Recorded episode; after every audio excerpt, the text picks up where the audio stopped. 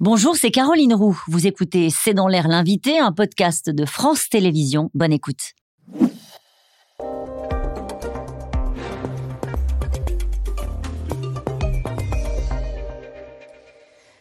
Bonsoir à toutes et à tous, bienvenue dans C'est dans l'air. Mon invité aujourd'hui est Chirine Ardakani.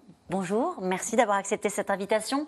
Euh, vous êtes avocate, avocate au barreau du Val d'Oise, vous êtes franco-iranienne et vous êtes engagée dans le collectif Iran Justice constitué de 16 avocats qui recensent les exactions du régime de Téhéran, du régime des Mollahs.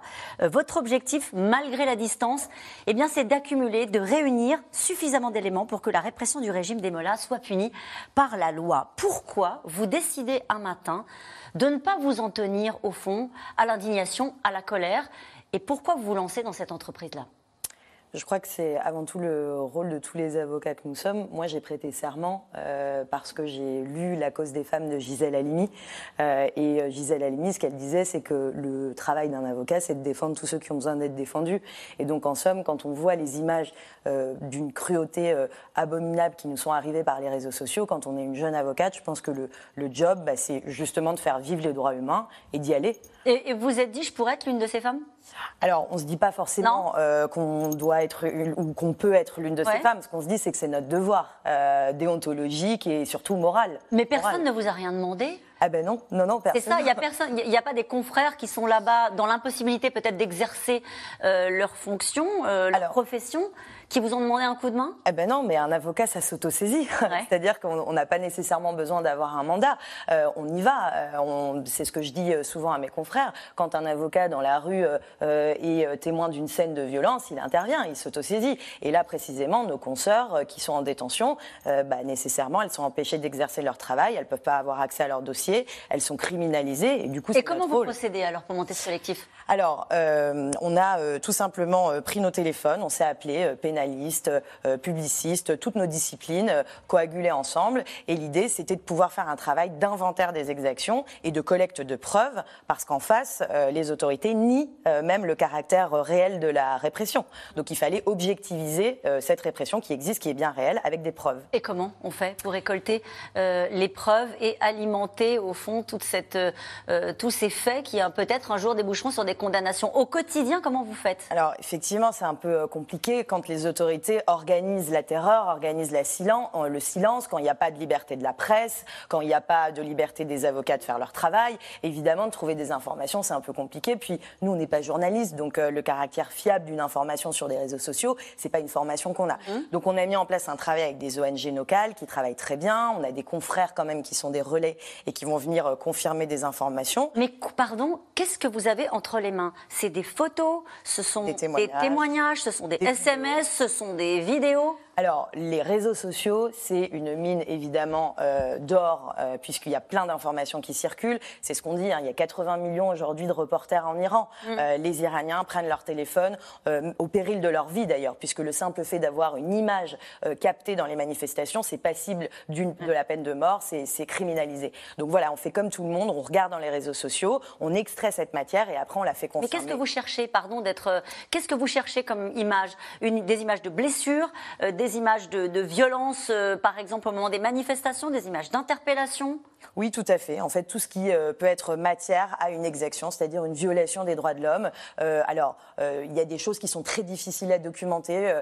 par exemple, les violences sexuelles infligées en détention. C'est des choses évidemment qui, sont, qui reposent sur des témoignages. On a très peu de paroles de soignants. Les soignants aussi font l'objet d'une surveillance extrêmement stricte. Donc la parole est complètement muselée. C'est des choses qu'on a du mal à objectiviser, mais néanmoins, il y a des témoignages non nonobstant cette répression, qui nous parviennent et qui permettent quand même de, se dire que ces Une fois qu'on a réuni ces documents, euh, vérifiés, comme vous l'avez dit, avec toutes les précautions que vous venez d'expliquer, comment est-ce qu'on fait pour ensuite euh, qualifier les faits euh, et, et rentrer dans une procédure qui n'est pas simplement constatatoire et qui peut être une procédure judiciaire?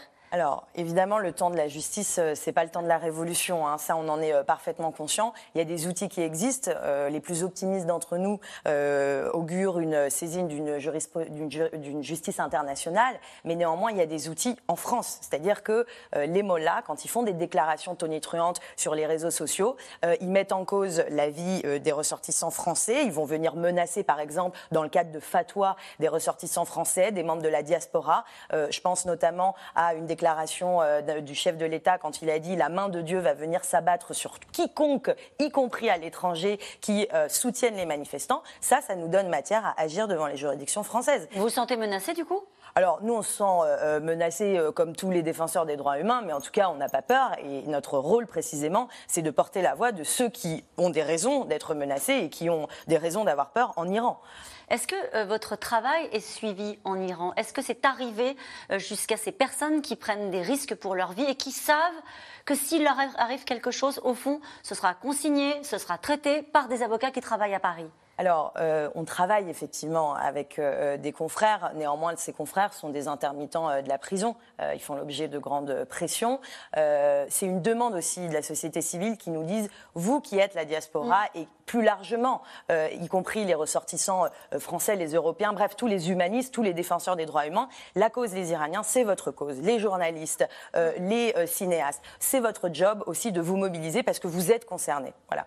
Est-ce que vous trouvez que la mobilisation suit toujours c'est vrai qu'il y a eu euh, un accompagnement des médias internationaux au moment des premières manifestations. Des femmes, femmes, vie, liberté. On est aujourd'hui de la journée des droits euh, des, femmes. On va en parler dans un instant. Est-ce que ça suit toujours ou est-ce que vous pensez qu'il y a une forme de lassitude dans les opinions euh, internationales alors moi je suis pas résignée, je suis pas d'un intérêt euh, résigné, donc je pense pas qu'il y ait une lassitude. Après c'est vrai qu'il y a un temps euh, médiatique. Là en revanche euh, il y a ce matin quelque chose d'assez exceptionnel à l'occasion du 8 mars précisément. On a des femmes organisées qui nous ont fait parvenir un manifeste de revendication d'une absolue modernité, des femmes qui exigent des droits et la fin de l'apartheid de genre. Et ça je pense que précisément les médias, la société civile doivent se saisir de ce manifeste. Je voudrais que vous écoutiez ce que dit Antonio Guterres, le secrétaire général de l'ONU, justement, sur la question des droits des femmes. On l'écoute. À un moment où les droits des femmes sont bafoués, menacés et violés dans le monde entier, le progrès effectué depuis des décennies disparaît sous nos yeux. L'égalité entre les sexes s'éloigne de plus en plus. Au rythme actuel, l'organisation ONU Femmes la fixe à dans 300 ans. On recule. Voilà ce que dit Antonio Guterres. Oui, en recul et en même temps, moi je suis optimiste quand je vois précisément les images qui nous viennent d'Iran. Euh, il y a, mais on va l'évoquer, hein, cette solidarité exceptionnelle entre les sexes. Aujourd'hui, il n'y a pas de guerre entre les sexes en Iran. On a des jeunes garçons qui se mobilisent aux côtés euh, de leurs camarades, qui font grève pour que mm. euh, les femmes puissent justement étudier. Donc ça, c'est un message d'espoir c'est un message d'espoir. D'ailleurs, juste puisqu'on est le 8 mars, le 8 mars 1979 à Téhéran, c'était la première rébellion euh, des Iraniennes. Des milliers de manifestantes sont dans la rue pour protester contre l'obligation faite aux femmes, euh, on le voit sur ces images, de porter le voile islamique ce 8 mars. Est-ce que vous pensez que les femmes d'Iran, les femmes et les jeunes hommes, comme vous nous l'expliquez, peuvent faire tomber le régime? Alors tomber le régime, euh, je ne sais pas, c'est une tâche qui est évidemment ardue, mais ce qui est certain, c'est que le processus est en marche. C'est un processus qui est progressiste. Euh, d'ailleurs, euh, les slogans qui étaient, qui étaient scandés à l'époque sont d'une absolue modernité. la liberté. alors moi, je lis pas le farci, mais ce qu'elle disait à ce moment-là, c'est la liberté n'est pas de l'Ouest ou de l'Est. Cette journée du 8 mars est mondiale. Elle est internationale. Voilà, voilà ce qu'elle disait ces femmes, et c'est encore d'une absolue actualité. Ces et en cette journée précisément, il est impossible de ne pas évoquer ce qui se passe en ce moment en Iran et qui est proprement scandaleux. Plus de 5000 écolières ont été empoisonnées. Des faits se sont produits dans 230 établissements.